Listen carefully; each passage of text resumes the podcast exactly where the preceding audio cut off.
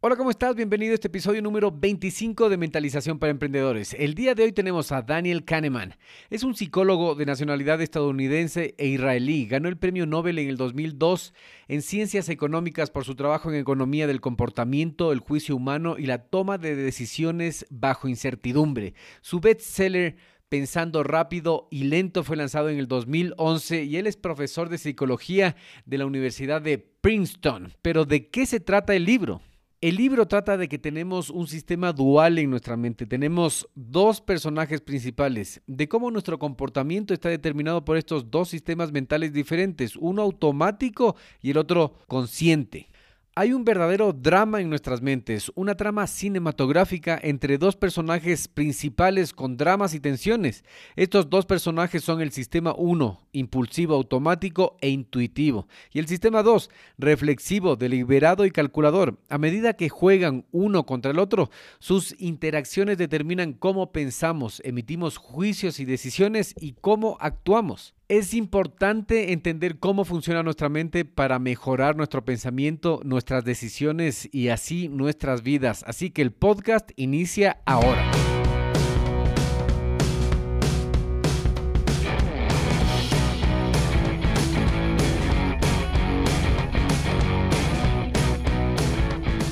Hola a todos y bienvenidos al podcast Mentalización para Emprendedores, donde juntos nos preparamos para despertar la conciencia. Yo soy Eric Seguel. ¿Sabías que los emprendedores y empresarios más exitosos leen en promedio 40 libros anualmente? Y muchos atribuyen su éxito a este hábito de aprender constantemente. De hecho, esta es la diferencia entre los que se actualizan y los que fracasan. Esta automatización del aprendizaje y esforzarse constantemente para mejorar cada día. En este podcast Mentalización para Emprendedores hacemos fácil para ti construir y mantener el mismo hábito, el mismo proceso de aprendizaje constante de los emprendedores y empresarios más exitosos. Simplemente escuchando a este podcast, asegúrate de suscribirte en Apple Podcast y sintonizarnos cada martes y jueves para nuevos episodios. Y si quieres profundizar más tus conocimientos de los temas de los que hablo en este espacio, ingresa a nuestra página web y hazte miembro hoy día.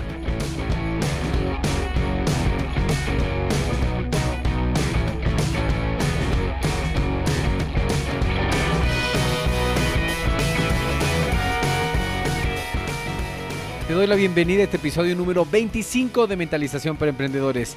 Iniciamos. Entonces decíamos que el autor premio Nobel Daniel Kahneman explicaba en su libro Piense rápido y lento que existen dos sistemas en nuestra cabeza. El primer sistema y obviamente el segundo sistema, pero ¿qué tienen de diferente? ¿Qué hacen cada uno? El sistema 1 es la parte de nuestro cerebro que opera de manera intuitiva y repentina, a menudo sin nuestro control consciente. Puedes experimentar este sistema en el trabajo. Cuando escuchas un sonido muy fuerte, inesperado, ¿qué haces? Probablemente de forma inmediata y automática desvíes tu atención hacia ese sonido. Este sistema 1 o automático es el legado de nuestro pasado evolutivo. Nos permite realizar acciones y juicios rápidos para la supervivencia. El sistema 2, por su parte, es en lo que pensamos cuando visualizamos la parte del cerebro responsable de la toma de decisiones, razonamientos y creencias individuales. Se trata de las actividades conscientes de la mente, tales como el autocontrol, las elecciones y un foco de atención más deliberado. Por ejemplo, imagina que estás buscando una mujer en la multitud. Tu mente se centra voluntariamente en la tarea, recuerdas las características de la persona y todo lo que te ayudaría a localizarla. Este enfoque te ayudará a eliminar las distracciones potenciales y apenas te darás cuenta de las otras personas en la multitud. Si es que mantienes esta atención centrada podrías verla en cuestión de minutos, mientras que si estás distraído y pierdes el enfoque tendrás problemas para encontrarla. La relación entre estos dos sistemas determina cómo nos comportamos. ¿Sabías que existe la mente perezosa? Sí, la mente perezosa. ¿Cómo la mente perezosa puede conducir a errores y afectar nuestra inteligencia? Veamos, pon mucha atención que te voy a poner un problema matemático aquí. ¿Estás conmigo? Veamos cómo funcionan estos dos sistemas. Intenta resolver este famoso problema del bate de béisbol y la pelota. El bate de béisbol y la pelota cuestan un dólar con 10 centavos. El bate cuesta un dólar más que la pelota. ¿Cuánto cuesta la pelota? Segunda oportunidad, veamos qué tenemos aquí. El bate y la pelota cuestan un dólar con 10 centavos. El bate cuesta un dólar más que la pelota. ¿Cuánto cuesta la pelota? Ok, si es que pensaste 10 centavos, estás mal. El precio que te vino a la mente probablemente pudo ser 10 centavos, ¿verdad? Ese fue el resultado del sistema 1, el vago, el intuitivo y automático. Y está mal. Toma un segundo y haz los cálculos ahora. ¿Ves tu error? La respuesta correcta es 5 centavos. El bate cuesta 1,5 y la bola cuesta 5 centavos es igual a 1,10 que cuesta el bate y la pelota. Si es que todavía no entiendes cómo llegamos a esa conclusión, mira en el internet la solución porque va a ser más rápido. Tienes que ocupar tu sistema número 2, el que calcula, no el automático de supervivencia, sino el 2, el que estás consciente. El problema del bate y la pelota es una muestra de la vagancia mental innata que tenemos. Cuando usamos nuestro cerebro tendemos a usar la cantidad mínima de energía posible para cada tarea. Esto se conoce como la ley del mínimo esfuerzo. Como verificar la respuesta con el sistema número 2 iba a usar mucha energía, nuestra mente no lo hará cuando cree que puede funcionar con el sistema número 1. La pereza mental es desafortunadamente mala para nosotros porque usar el sistema número 2 es un aspecto importante de nuestra inteligencia. Investigaciones demuestran que la práctica de tareas con el sistema número 2 conduce a puntajes más altos, el enfoque y el autocontrol. El problema del bate y la pelota ilustra esto, ya que nuestras mentes podrían haber comprobado la respuesta usando el sistema número 2 y evitando así cometer un error muy común. Al ser perezoso y evitar el uso del sistema número 2, nuestras mentes están limitando la fuerza de nuestra inteligencia. Pon mucha atención en eso que escuchaste. Es decir, que existe el piloto automático en nuestras mentes de lo que hemos hablado en varios capítulos. Sí, así es, porque no siempre estamos en control consciente de nuestra mente, sino que actuamos en piloto automático, con nuestra mente número uno. Y así es porque la hemos entrenado últimamente así, con el celular, las redes sociales, está revisando cada 10 minutos el celular. Te produce que tu mente número uno tome el control de tus decisiones y la mente número dos se vaya durmiendo poco a poco. ¿Qué pensarías cuando ves un fragmento de una palabra incompleta que dice SOP? Probablemente nada, ¿cierto? ¿Qué pasaría si primero consideras la palabra comer? Ahora cuando vuelvas a mirar la palabra SOP, probablemente complete tu mente y diga sopa. Este proceso se conoce como cebado. Esta sensibilización no solo afecta en la forma en que pensamos, sino también en la forma en que actuamos. Un gran ejemplo de esto se pudo encontrar en un estudio que hicieron los participantes preparándolos con palabras asociadas con envejecimiento. Le dijeron arrugas, dolores, canas. Y adivina qué pasó. Respondieron caminando a un ritmo más lento de lo habitual. Se pusieron más lentos para caminar. Increíblemente la preparación de las acciones y pensamientos es completamente inconsciente y lo hacemos sin darnos cuenta. Por lo tanto, lo que muestra este concepto de cebado es que por lo mucho que podamos argumentar y discutir, no siempre estamos en control consciente de nuestras acciones, juicios y decisiones. En cambio, estamos siendo constantemente preparados por ciertas condiciones sociales y culturales. En otro estudio lo que hicieron es mostrarle fotos de dinero a la gente y lo que pasó que ellos se comenzaron inconscientemente a comportar de una forma más individual. Sí, individual, individualista, no ayudaban a los demás, eran más fríos, eso es lo que pasaba. Increíble, ¿verdad? Entonces, ¿tú crees que los políticos, los comerciantes, marketing, todas las noticias, al igual que todos los elementos sociales pueden influir en el pensamiento de nosotros y por lo tanto en las elecciones que tomamos, los juicios, los comportamientos. Y esto se refleja en nuestra cultura. Afecta en gran medida el tipo de sociedad en la que todos vivimos. Y llegamos a los juicios rápidos. Cómo la mente toma decisiones rápidas, incluso cuando carece de información suficiente para tomar una decisión racional. Imagínate que estás en una fiesta bailando y se aparece un hombre o una mujer, depende quién seas en este momento. Parece un hombre o una mujer, puede ser Juanito o Juanita, en una fiesta y en realidad es muy buena gente, comienzas a hablar, más tarde alguien te pregunta, eh, conoces a alguien que pueda contribuir con caridad y piensas, sí, Juanito, sí, Juanita puede ser, aunque lo único que sepas es que él es buena gente y sabe conversar, es buena gente, te reíes con él, no sabes nada más de él. En otras palabras, te gustó un aspecto del personaje de Juanito o Juanita y por eso supiste que te gustaría todo lo demás sobre él. Muchas veces aprobamos o desaprobamos a una persona incluso cuando no sabemos mucho de ella. La tendencia de nuestras mentes a simplificar en exceso las cosas sin información suficiente a menudo conducen a errores de juicio. Esto se llama coherencia emocional exagerada, o también conocida como el efecto halo. Exactamente, este es el efecto que se produjo en la imagen que nosotros nos hicimos en una fiesta, hablando con Juanito, con Juanita, y vimos solo los aspectos positivos sobre la accesibilidad, como él era accesible para conversar. Entonces, the halo effect took place. Es decir, que el efecto halo tomó lugar en tu mente y te hizo creer que Juanito o Juanita era muy buena gente cuando en realidad no sabías quién era esa persona. Pudo haber sido un asesino o no, pudo haber sido muy buena gente y tu próximo amor, pero no es bueno que puedas confiar en una persona que no tengas que confiar, si me hago entender.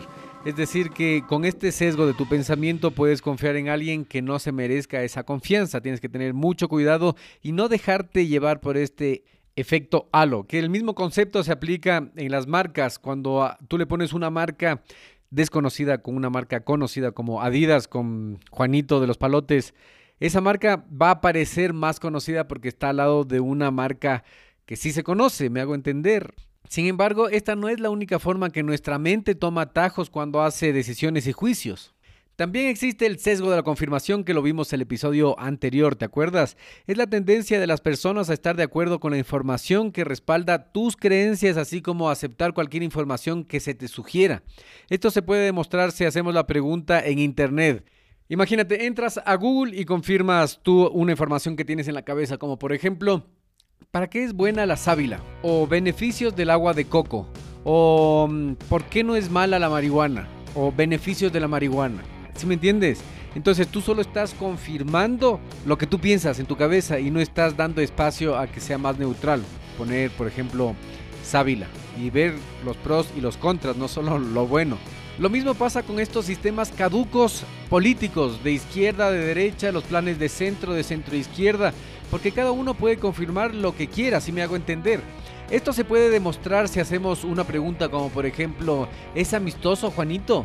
Los estudios han demostrado que ante esta pregunta pero sin otra información es muy probable que consideremos que Juanito Juanita sea muy amigable, porque la mente confirma automáticamente la idea sugerida y esto lo vimos también en persuasión con el profesor Robert Cialdini. Entonces también es una técnica persuasiva. Te puede alguien de alguna secta te puede decir, te consideras triste, te consideras feliz, te consideras, entonces puede estar confirmando cosas que te van a manipular en el futuro. Así que ten mucho cuidado. Recuerda de entrar en Apple Podcast y calificar este podcast con 5 estrellas, porque de esa manera estarás ayudando a que mucha gente se entere de esta fuente libre de conocimiento. Y si te gustó este programa, más te va a gustar los siguientes porque el libro tiene mucha más información. Así que prepárate para despertar.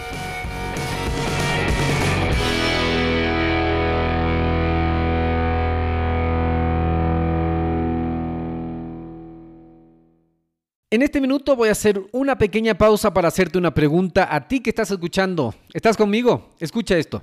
¿Alguna vez has pensado en emprender en el Internet?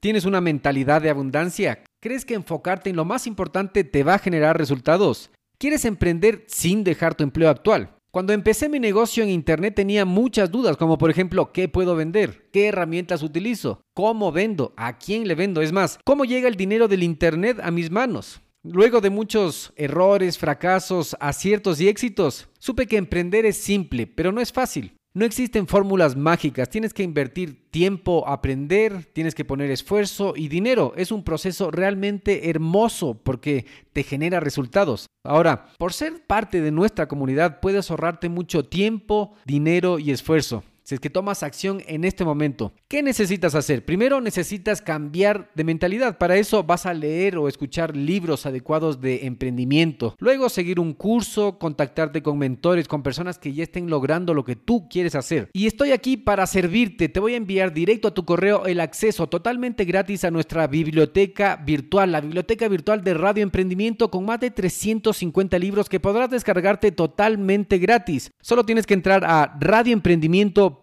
y suscribirte. Una vez seas parte de nuestros suscriptores, vamos a enviarte herramientas que te van a ayudar en tu progreso. Nos vemos en tu buzón. radioemprendimiento.com. Hola, ¿cómo estás? Bienvenido al episodio número 26 de Mentalización para Emprendedores. El día de hoy tenemos la segunda parte del libro de Daniel Kahneman, Piense rápido y lento. Es muy importante entender cómo nuestra mente funciona, cómo nuestra mente toma decisiones para controlarla de mejor manera y como siempre estamos diciendo, tomar mejores decisiones para llegar al éxito. Entonces, si es que todavía no has escuchado la primera parte de Piense rápido y lento, anda al anterior episodio al 25 y empieza desde ahí. El podcast empieza ahora.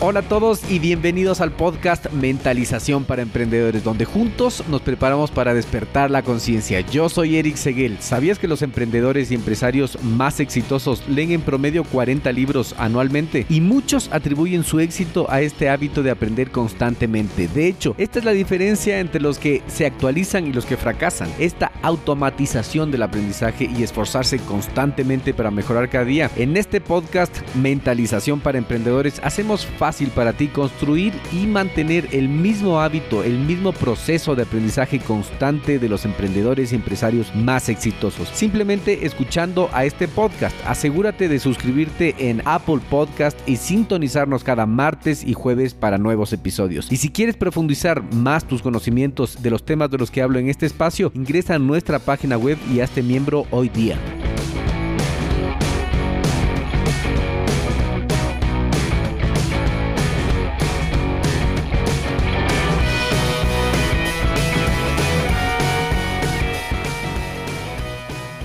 Bienvenido a este episodio número 26 e iniciamos, ¿te acuerdas que vimos el episodio anterior? El episodio anterior vimos que nuestra mente tiene dos sistemas. El primero, impulsivo, automático e intuitivo, y el segundo, reflexivo, deliberado y calculador. A medida que juegan el uno contra el otro, sus interacciones determinan cómo pensamos, emitimos juicios, decisiones y cómo actuamos. Además, desarrollamos los juicios rápidos, cómo la mente toma decisiones rápidas incluso cuando carece de información suficiente para tomar una decisión racional. Además de esto, vimos el concepto de cebado y el sesgo de confirmación. ¿Recuerdas de qué se trata? Si no recuerdas, date una repasada en el anterior episodio porque es importante para entender lo que viene. Iniciamos el episodio 26. Antes, escucha esto. Una manera segura de hacer que la gente crea falsedades es la repetición frecuente, porque la familiaridad no es fácilmente distinguible de la verdad. Daniel Kahneman. Y comenzamos con el concepto de heurística. ¿Sabes lo que es una heurística? Una heurística es un atajo mental, cómo la mente usa atajos para tomar decisiones rápidas. Mira, a menudo nos encontramos en situaciones en las que necesitamos tomar decisiones o juicios rápidos, ¿cierto? Para ayudarnos a esto, nuestras mentes han desarrollado pequeños atajos para comprender de inmediato nuestro entorno. Estos se llaman heurísticos. La mayoría de las veces estos procesos son muy útiles, pero el problema es que nuestras mentes tienden a abusar de ellos. Aplicarlos en situaciones para las cuales no son adecuados pueden llevarnos a cometer errores. Investigaciones indican que existen muchos de estos atajos mentales llamados heurísticas o heurísticos. Para comprender mejor qué son estas heurísticas y qué errores pueden provocar, podemos examinar dos de sus muchos tipos, la heurística de sustitución y la heurística de disponibilidad. La heurística de sustitución, vamos a comenzar por ahí, es donde respondemos una pregunta más fácil que la que realmente se nos planteó. Toma esta pregunta, por ejemplo. ¿Esa mujer es candidata para contadora? ¿Cuán exitosa es ella para el cargo? Automáticamente sustituimos la pregunta que se supone que debemos responder por una más fácil como ¿esta mujer se ve como alguien que será una buena contadora? Esta heurística significa que en lugar de investigar los antecedentes y las políticas de la candidata, simplemente nos hacemos la pregunta más fácil de si es que esta mujer coincide con nuestra imagen mental de una buena contadora. Desafortunadamente, si la mujer no se ajusta a nuestra imagen de una contadora, podríamos rechazarla injustamente, incluso si ella tiene años de experiencia llevando bien la contabilidad de empresas, Ahora, fuera de lo que nosotros podamos pensar o no pensar, ella puede ser la candidata ideal, pero nuestra mente nos ha jugado una mala pasada usando atajos mentales y solo nosotros distinguiendo si es que es ella una contadora como la que nos imaginamos en la mente o no. Entonces, si es que no es, probablemente estaríamos desechando a la mejor opción para el cargo. Ok, entonces esta heurística de sustitución se aplica cuando cambiamos una respuesta que nos parece muy complicada por una que se haga fácil en nuestra mente. Eso también nos puede hacer cometer errores. Entonces, mucha atención con la heurística de sustitución y pasamos a la heurística de disponibilidad. Pero ¿qué es y cómo funciona la heurística de disponibilidad? Es cuando sobreestimamos las probabilidades en base a lo que escuchamos muy seguido, muy a menudo y se nos hace fácil de recordar. Para que entiendas, escucha y pon atención en el siguiente ejemplo. Los accidentes cardiovasculares causan muchas más muertes que los accidentes de tránsito. Pero un estudio encontró que el 80% de los encuestados consideraron una muerte por choque un destino más probable. Es decir, que creemos erróneamente que la gente podría morir más a menudo por muertes accidentales de tránsito que por muertes accidentales cardiovasculares, cuando no es así. Pero ¿a qué se debe esto? Esto se debe a que escuchamos hablar de muertes accidentales de tránsito en los medios de comunicación y por eso nos impresiona más. Recordamos las muertes accidentales horribles con más facilidad que las muertes por accidentes cardiovasculares que no son una gran noticia en los medios por lo que no nos llaman la atención. Pero ¿cuál es el riesgo de pensar así? El riesgo es que podemos reaccionar de manera inapropiada ante estos peligros reales. Otra idea del libro es que los expertos no pueden predecir el futuro. Mira, muchas veces nosotros incluso para hacer inversiones comenzamos a ver los pronósticos y los análisis de las personas que se consideran expertas en un campo. Pongamos de ejemplo ahora que estamos en el Mundial, en Mundial, los expertos en analizar cuántas veces han perdido y cuántas veces han ganado los equipos cuando se confrontan en un partido de fútbol.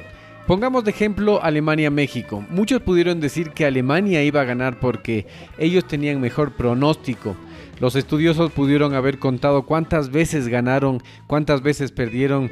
La mesa inclinada a Alemania pudieron decir no, seguramente Alemania va a ganar. ¿Qué pasó? Pasó que México dio la sorpresa y ganó a Alemania 1-0. Ahora los expertos también pueden dar explicaciones grandiosas de por qué ganó México. Ahora nosotros tendemos a siempre creer este tipo de pronósticos de los expertos porque ellos merecen nuestra confianza por haber estudiado años de años o haber practicado años de años y tratar de adivinar, pero en realidad es una simple adivinanza, es como lanzar una moneda al aire y esperar atinarle. Cuando las cosas han pasado son muy fáciles de explicar, entonces esa ilusión de que con toda la coherencia nos explican lo que pasó nos hace tener la ilusión de que ellos sabrán qué es lo que va a pasar. Esto no es así. El profesor Philip Teblock de la Universidad de Pensilvania dedicó su tiempo y trabajo a hacer una investigación de 248 comentaristas y expertos en varias materias.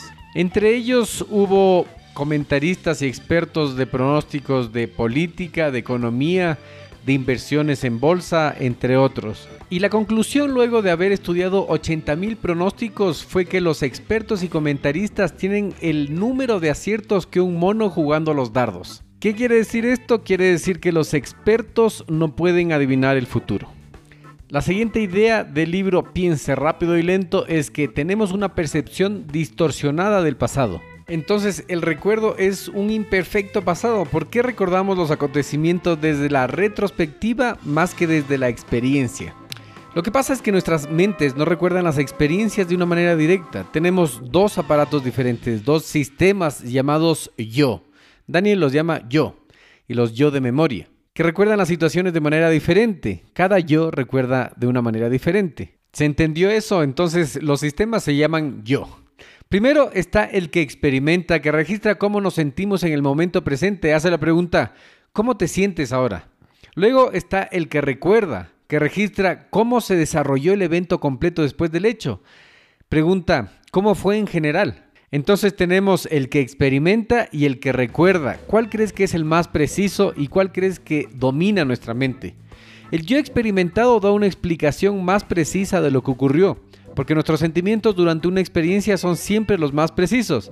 Pero el yo que recuerda, que es el menos preciso porque registra los recuerdos después de que la situación ha terminado, domina nuestra mente. Para que entiendas, te pongo el ejemplo de cuando hay un gobierno de un presidente de la República de cualquier país, tendemos a acordarnos de él y calificar su gestión por los últimos años de gestión y no por toda la gestión en general. Por ejemplo, si es que su último año fue muy bueno, podemos tender a decir, sí, fue muy bueno en general.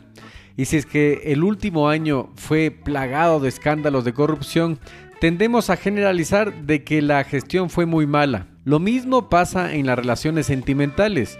Pudo haber sido muy bonita y muy buena en sí, pero los últimos meses no estuvieron comprendiéndose, hubo muchas peleas, lo que te va a dar la percepción de que toda la relación en todos los años fue mala, por el último recuerdo. Este tipo de interpretación privilegia más las experiencias intensas y no el tiempo. Por ejemplo, puede ocurrir que valoremos más encuentros cortos o de una noche que nuestras relaciones de varios años. Nuestros recuerdos no son precisos y tenemos una percepción distorsionada del pasado.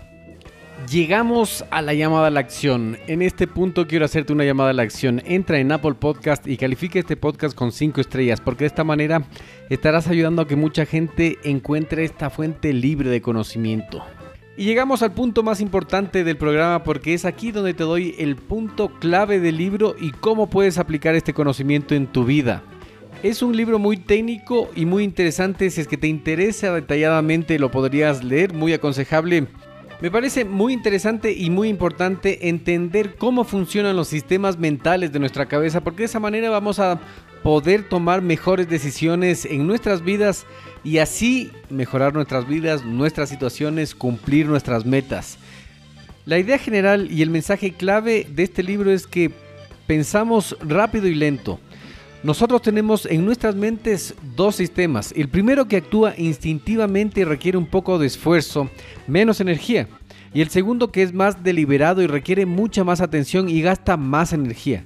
Nuestros pensamientos y acciones van a variar dependiendo de cuál de los dos sistemas tiene el control de nuestro cerebro en ese momento. Entonces, en base a la información de este libro, ¿cómo puedes ser más persuasivo? ¿Qué vas a hacer para ser más persuasivo? Piensa un poco, ¿cómo podríamos ser? Entonces vas a ser más persuasivos repitiendo el mensaje. Los mensajes son más persuasivos cuando estamos expuestos a ellos repetidamente. Es por eso que los comerciantes, los comerciales, los políticos y las noticias nos repiten y nos repiten las cosas. Es decir, que somos más propensos a creer que es verdad cuando estamos expuestos a la repetición. Recalcando que también te tienes que cuidar de las repeticiones porque puedes tomar por cierto algo que sea mentira o que quieran obligarte a creer. Entonces no te dejes influenciar por los raros eventos estadísticos que te estén sobreinformando los periódicos, las noticias, el internet.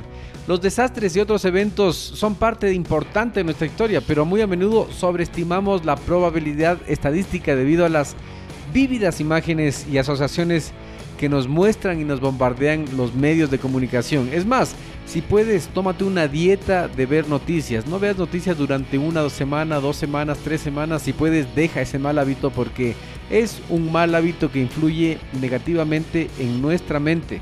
Y como te habrás dado cuenta, he estado estudiando mucho últimamente a Jim Rohn porque es un filósofo de negocios muy acertado, el cual dijo, si es que no diseñas tu propio plan de vida, hay posibilidades de que caigas en el plan de vida de otras personas. Y adivina qué han planeado para ti. No mucho. Si mejoran las noticias, ¿qué hay para ti? No mucho. Si es que mejoran el plan económico del país. Y si es que finalmente la justicia logra su cometido y los políticos corruptos devuelven el dinero al país, ¿qué hay para ti? No mucho, entonces deja de ver las noticias y deja de verle a las Kardashian que nada te van a dar. Recuerda que cuando estás de mejor humor, de buen humor, eres más creativo e intuitivo. Cualquier palabra o concepto que entre a tu mente, así lo escuches consciente o inconscientemente, va a influir en tus actividades, en lo que hagas y en cómo te comportas. Así que prepárate para despertar.